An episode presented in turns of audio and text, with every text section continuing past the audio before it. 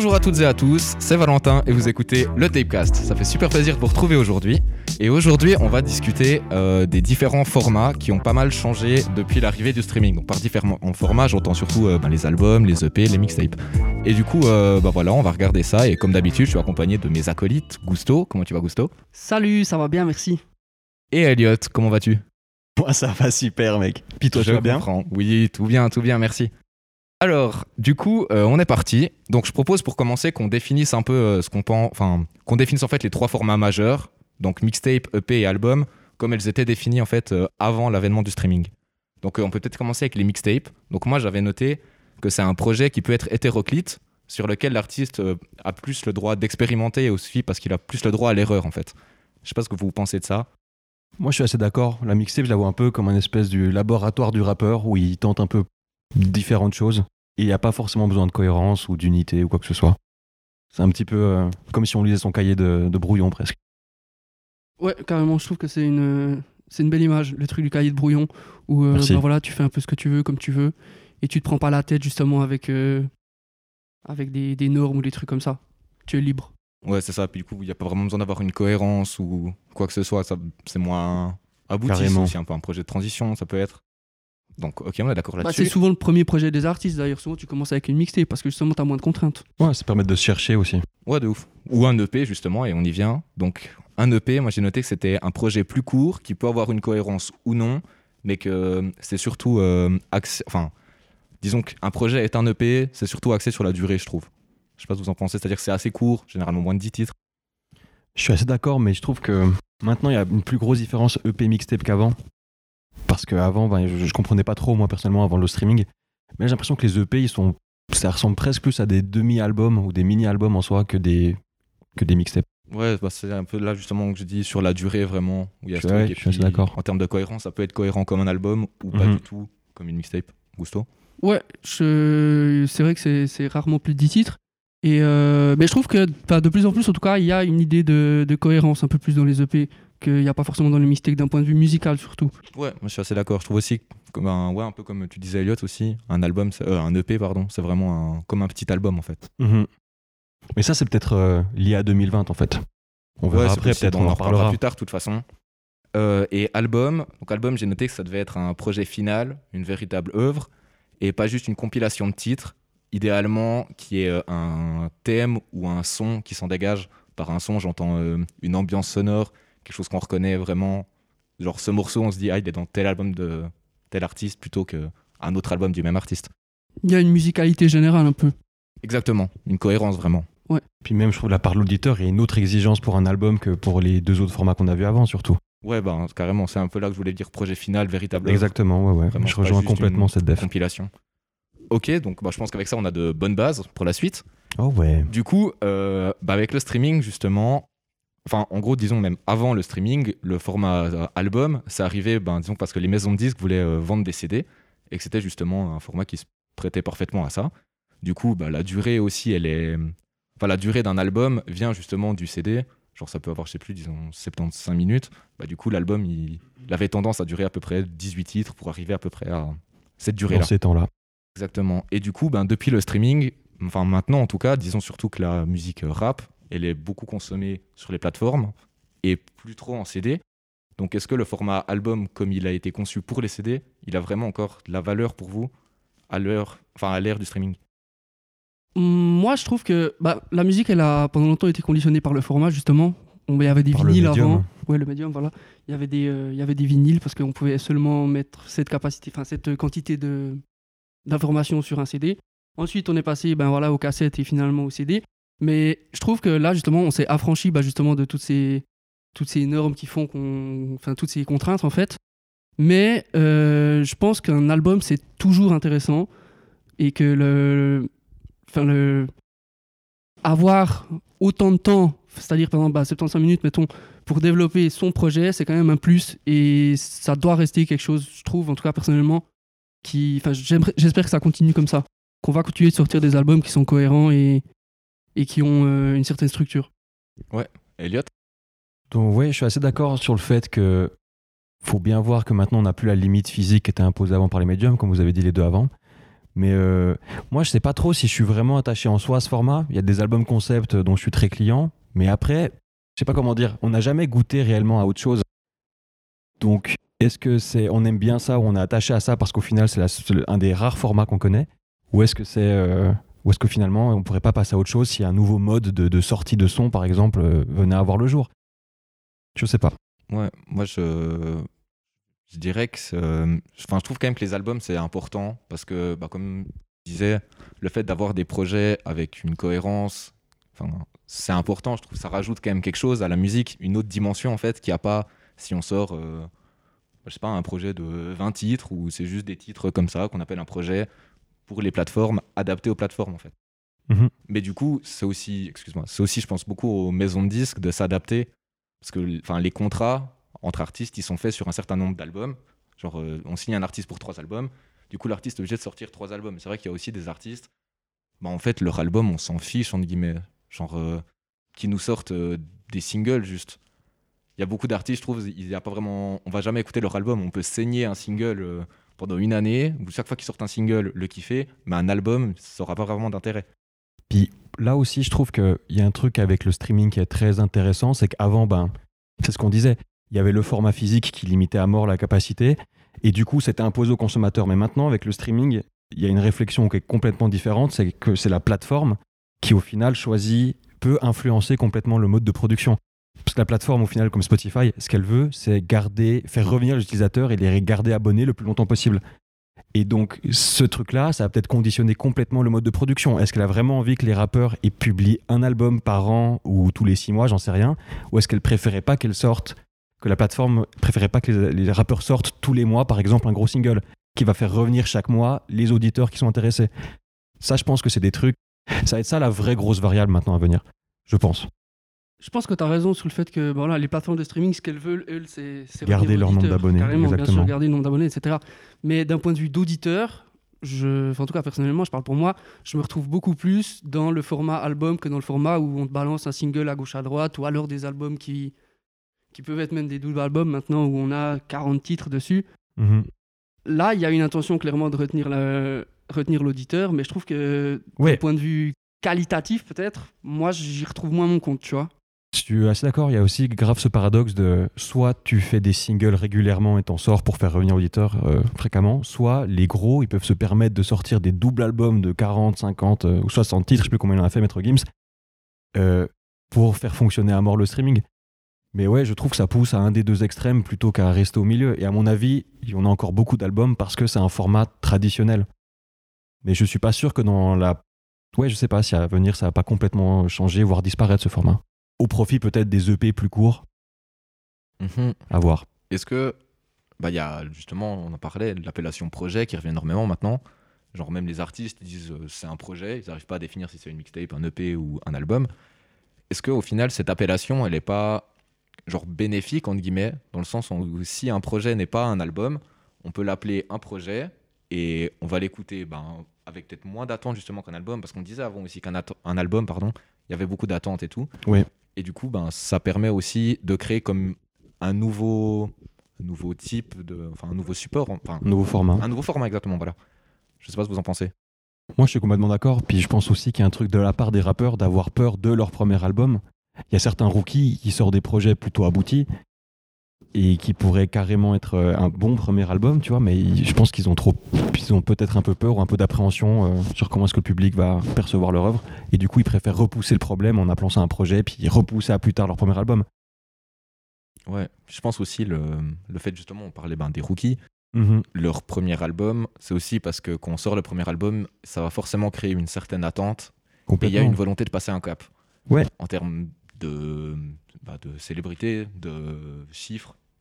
Et du coup, ben, s'ils vont sortir leur premier album, alors qu'ils savent que les, les chiffres vont pas particulièrement suivre, qu'ils n'ont pas encore assez de buzz pour pousser ça, quand ils vont sortir le deuxième, ben, il y aura plus cette attente du premier album. Et du coup, ce sera plus dur de monter là-dessus. Et je pense que ça joue aussi beaucoup pour les artistes. Mhm. Ouais, carrément. Bah, les moyens mobilisés pour un EP ou pour un premier album, c'est pas les mêmes. Quand tu regardes des, des gens signés en maison de Dix, les budgets marketing ou les trucs comme ça, ça explose quand tu sors ton premier projet. Parce que je trouve il y a ce truc encore qui est, enfin, qui est toujours actuel avec un premier album, c'est que c'est un peu une carte de visite aussi.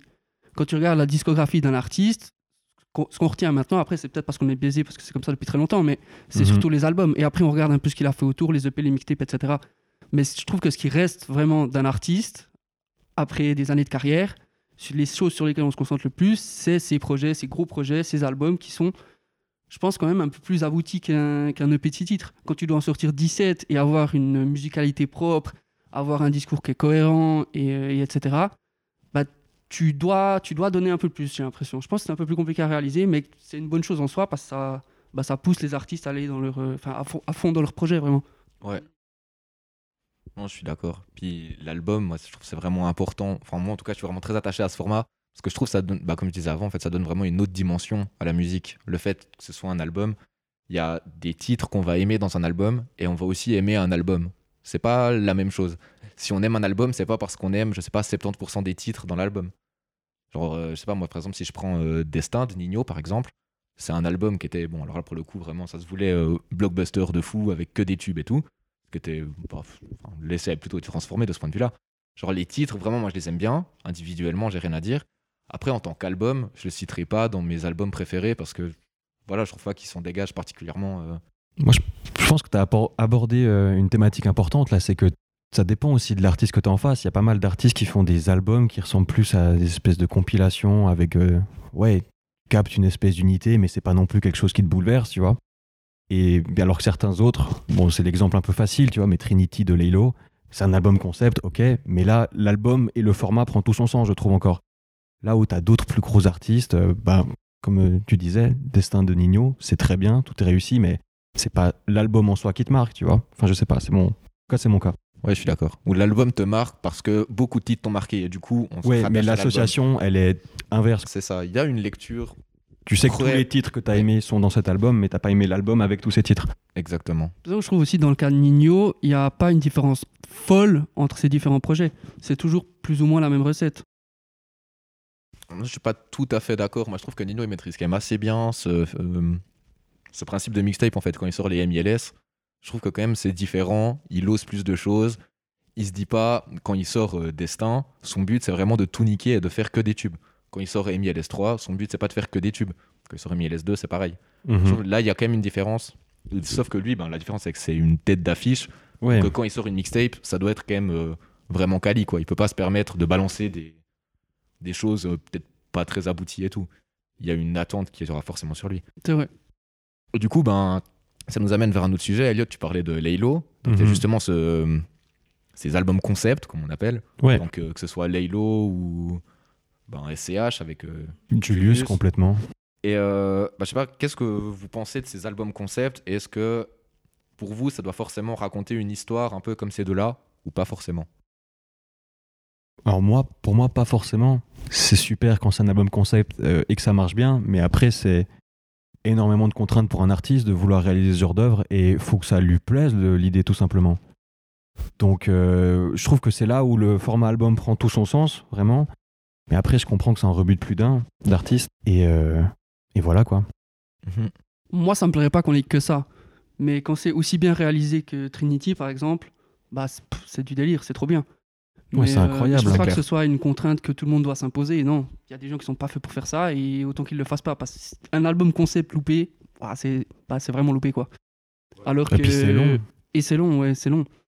Mais euh, ouais, c'est c'est un truc que j'aime bien, mais mais je pense pas qu'il faut que ça devienne une norme quoi que ce soit. Ce que je voulais plus dire, c'est pas. euh, je suis d'accord avec vous à 100%. Genre, c'est sympa, c'est vraiment très cool quand il y en a. Mais s'il y avait que ça, ce serait vraiment ennuyant, quoi. Mais ce que je voulais plutôt dire, c'est pour vous, bah, je sais pas si par exemple je prends euh, ben, Ce monde est cruel de Vald, par exemple. Moi, je le considère un peu comme un album concept parce que je trouve qu'il y a vraiment tout un thème qui s'en dégage de A à Z du projet. Ouais. Est-ce que pour vous, ça, ça peut aussi être un album concept ou faut vraiment justement qu'il y ait cette histoire comme il y a justement dans Jules et Trinity? Moi, par album concept, j'entends plus euh, où le, le personnage incarne, enfin l'artiste incarne un personnage et développe tout un truc autour de ça. Donc Julius et Trinity, c'est des très bons exemples. Après, ce monde est cruel, pour moi, c'est, enfin, je vois pas ça comme un album concept. Je vois juste ça comme un, bah, un album tout simplement qui est cohérent avec un discours euh, cohérent aussi. Mais je... ouais, je vois pas forcément ça comme un album concept. Moi, j'ai l'impression que les albums concept, on en parle comme ça, on dit que c'est un concept parce que au final, il y a une grille d'analyse de l'unité de l'album qui est simple. il y a une histoire, un personnage qui, a, qui part d'un point A, qui arrive à un point euh, Z. Ok, mais il y a d'autres albums où il y a une unité qui est peut-être où c'est plus difficile simplement de mettre des mots dessus, même si on l'aperçoit, puis même si on l'aime bien. Mais je pense que c'est là la vraie différence aussi. On parle d'album concept parce que c'est très simple de comprendre quelle est l'unité de l'album. Ce monde est cruel, pour moi, c'est aussi du coup presque un album concept parce que bah voilà, c'est la cruauté du monde et on parle tout le temps.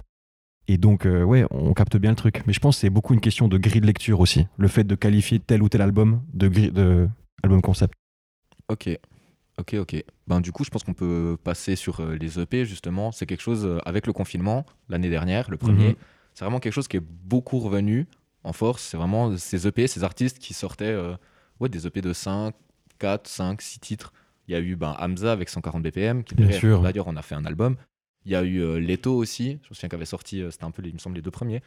Et puis depuis, ben, ça continue, ça dure. Il y a eu ben, là, Rimka il n'y a pas longtemps. Il y a eu Oh. Boy. Il a eu Oh Boy, y en a eu vraiment plein d'autres. Et hum, à titre personnel, je trouve que c'est vraiment. Ça, pour le coup, j'aime vraiment beaucoup. Parce que je trouve que ça permet aux artistes de nous donner quelque chose en attendant l'album, sans justement forcément sortir une réédition. Mais on va pas s'étendre sur le sujet. On l'a déjà fait. Exactement. Mais oui, ça permet aux artistes de donner quelque chose, d'essayer quelque chose aussi. Je trouve que les EP qui sont sortis ces derniers temps, la plupart, ils sont quand même très. euh, très. euh, Il y a une unité en fait. Comme si c'était un album, mais vraiment en format miniature. Et du coup, si ben, les gens ils aiment ça, ça permet en fait de prendre la température un peu. Complètement. Puis même l'artiste d'essayer un type particulier. Hamza, quand il a fait BPM, le premier, enfin 140 BPM, euh, c'était pour tester la drill. Et puis ça marchait bien. Et c'était cool de faire ça sur 3-4 titres, complètement. Ouais, c'est vraiment adapté. euh, Ça permet de tenter des trucs carrément. Et, et c'est chouette. C'est carrément chouette. Ça donne un peu de fraîcheur dans la discographie d'un artiste. Et... et ça peut permettre de préparer aussi, je pense, la suite. Tu vois, tu regardes un peu ce qui fonctionne, ce qui ressort de... des critiques de l'EP, etc. Ce, que t'as- ce qui t'a plu à faire, etc. Et puis derrière, tu peux construire quelque chose de plus grand, par exemple. Ouais, moi je pense que ces petits EP, ça peut faire un peu office, euh, presque un peu comme pouvaient peut-être le faire les mixtapes avant. On- Souvent on sortait une mixtape, on sortait pl- plein de titres qui étaient dans des styles différents. Et puis ben, euh, genre c'était possible de regarder ceux qui plaisaient le plus et de se dire ok ce style-là il a l'air de plaire et on y va. Là où un EP, ben je sais pas, on peut sortir euh, trois EP de quatre titres, Mhm. chacun dans un style bien défini. Et puis on regarde celui qui marche le plus et puis on axe son prochain album là-dessus. Enfin moi je trouverais ça vraiment cool. Ouais, puis ça permet aussi de, bah, de changer un peu la musique qu'on fait, dans le sens où bah, si on regarde Smills, par exemple, dont, qui avait été une reco d'un des épisodes, il a sorti son, son dernier EP là. euh, comment ça s'appelle déjà? Celui avec C-Line. Euh, Voilà, FaceTime aussi, Il y a C-Line, titre. FaceTime et, euh, et un dernier titre. Bah, c'est pas du tout ce qu'il faisait avant. Enfin, ça reste- C'est le même artiste, mais c'est pas, c'est pas exactement la même musique. Et ça, c'est chouette, tu vois. Ça lui permet de faire un peu autre chose et de se diriger sur d'autres voies. Mhm. Non, carrément. Puis je pense que ça peut aussi permettre peut-être de recréer une hype avant l'album. Genre, je prends par exemple l'exemple de Just Man. Je sais pas, moi j'avoue que Split, j'étais un peu passé à côté parce que trop long. Et du coup, j'étais pas Trop dessus. similaire. Bah, là, pour le coup, ça rentrait pas dans le truc euh, d'album. Pour moi, genre, c'était trop long pour un Ouais, album. ouais. Donc, j'arrivais pas à me l'écouter comme ça. Donc, je suis vraiment passé à côté. Là, ça fait presque une année que j'ai plus vraiment écouté Just Man. Puis là, il a ressorti son EP. Vraiment, j'ai l'écoute en boucle. Je trouve c'est trop chaud. Et du coup, là, j'attends son prochain album avec vraiment grande impatience. Alors que s'il avait juste. Enfin, s'il est arrivé avec un single puis l'album, peut-être j'aurais été moins hype en fait. Ça permet de prendre la température presque plus qu'un single. De Mhm. relancer une machine. Ouais, ça repose des bases un peu. Puis ça permet aussi de faire attendre les fans et du coup, ça peut permettre aussi peut-être de ralentir pardon, ce- cette cadence de sortie. C'est ça. Et du coup, ben, en ralentissant ça, les albums seront peut-être plus travaillés et donc on aura de meilleurs projets en fait. Après, moi, je trouve que c'est un peu presque dommage dans l'idée, euh, parce qu'il y a un vrai côté euh, offre et demande, du coup, entre le rappeur et puis euh, ben, ses auditeurs, parce qu'il peut tester quelque chose, voir si ça répond, enfin, si les auditeurs répondent positivement à ça ou non. Et puis, du coup, il a peut-être tendance à essayer de faire de la musique qui sait qui marche, plutôt que à réellement se donner à fond pour son œuvre à laquelle il croit, tu vois. Mais bon, c'est déjà. Je pinaille de ouf déjà. Ouais, alors je vois, même après, moi, je trouve pas vraiment dans les EP. Enfin, déjà, si on regarde dans nos recos jusqu'ici, dans le Tapecast, c'était aussi énormément d'EP. On a Complètement. recommandé que ça.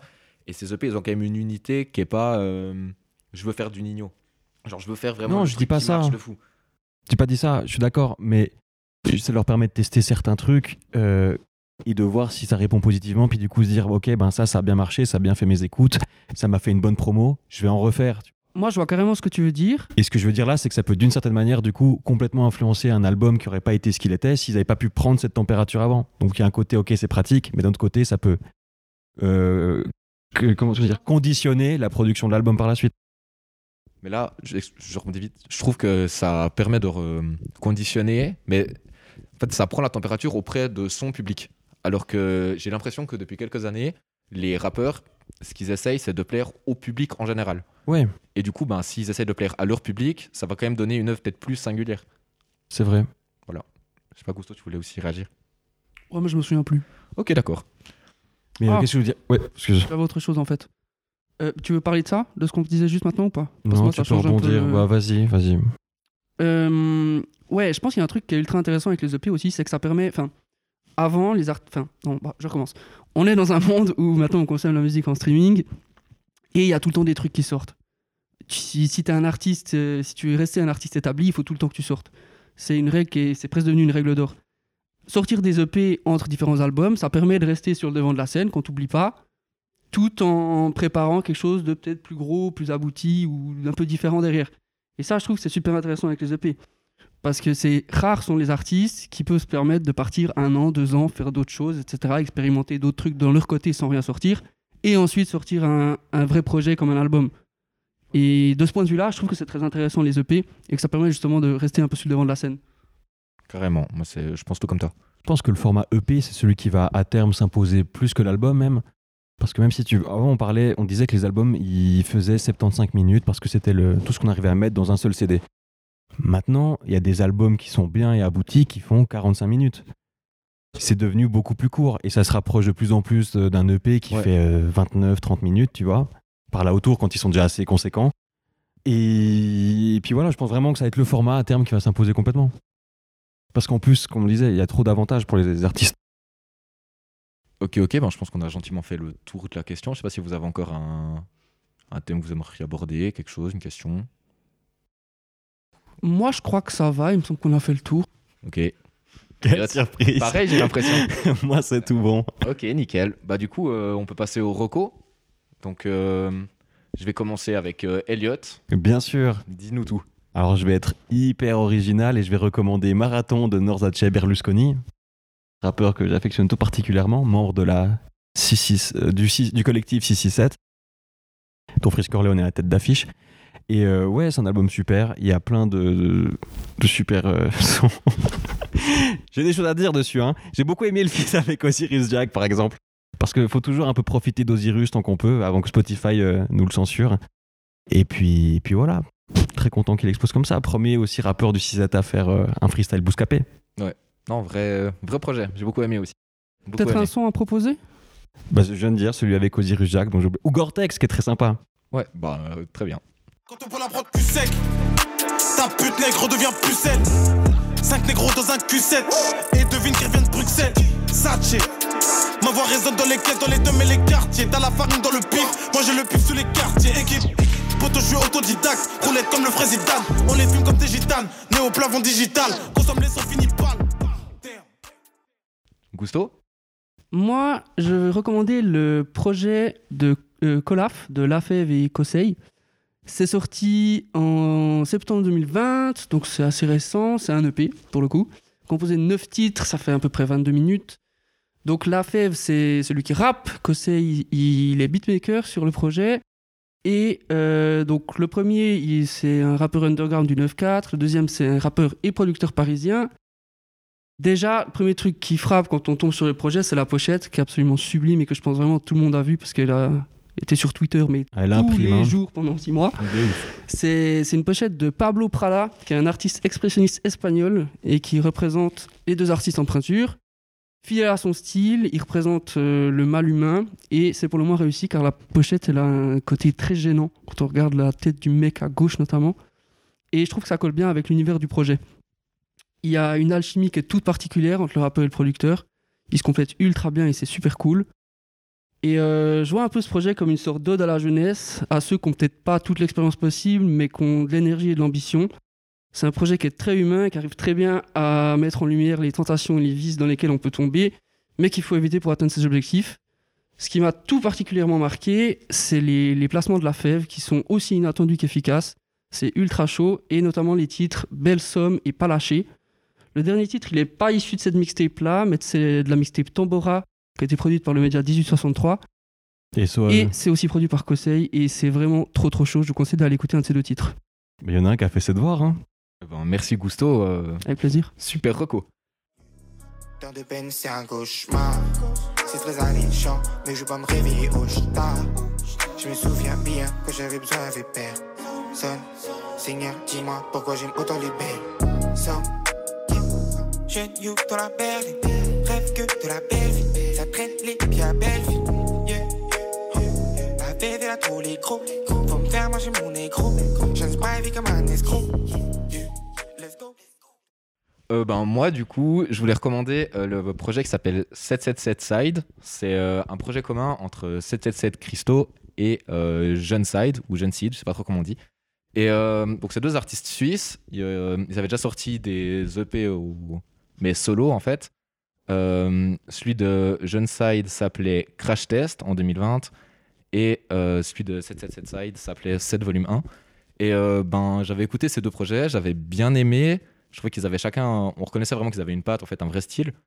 Mais je trouvais peut-être que c'était pas encore abouti à 100%. Alors que sur ce projet, vraiment, je trouve les deux, j'ai l'impression vraiment ils se sont trouvés. Ils matchent à mort, ils se font, ce soit, soit ils se font des passe-passe, soit pas. Mais il y a toujours en fait une, une cassure. En fait, on n'a jamais le temps de s'ennuyer. Il y a tout le temps du rythme et tout, et même les prods sont super bien choisis. Je sais pas s'ils ont travaillé avec un beatmaker en particulier, mais en tout cas, c'est super réussi. Et euh, bah, ils ont chacun un son solo, donc euh, sur le projet. Euh, celui de 777 Side s'appelle euh, 777 Christo, pardon, s'appelle Cheese, et celui de Jeune Side s'appelle Less. Et c'est ben, deux super morceaux aussi. Je pense pour moi en tout cas c'est leur meilleur morceau solo. Donc vraiment super projet. Je vous le recommande à fond. Donc euh, voilà, allez écouter ça et je pense qu'on va écouter Vertical. Mortel.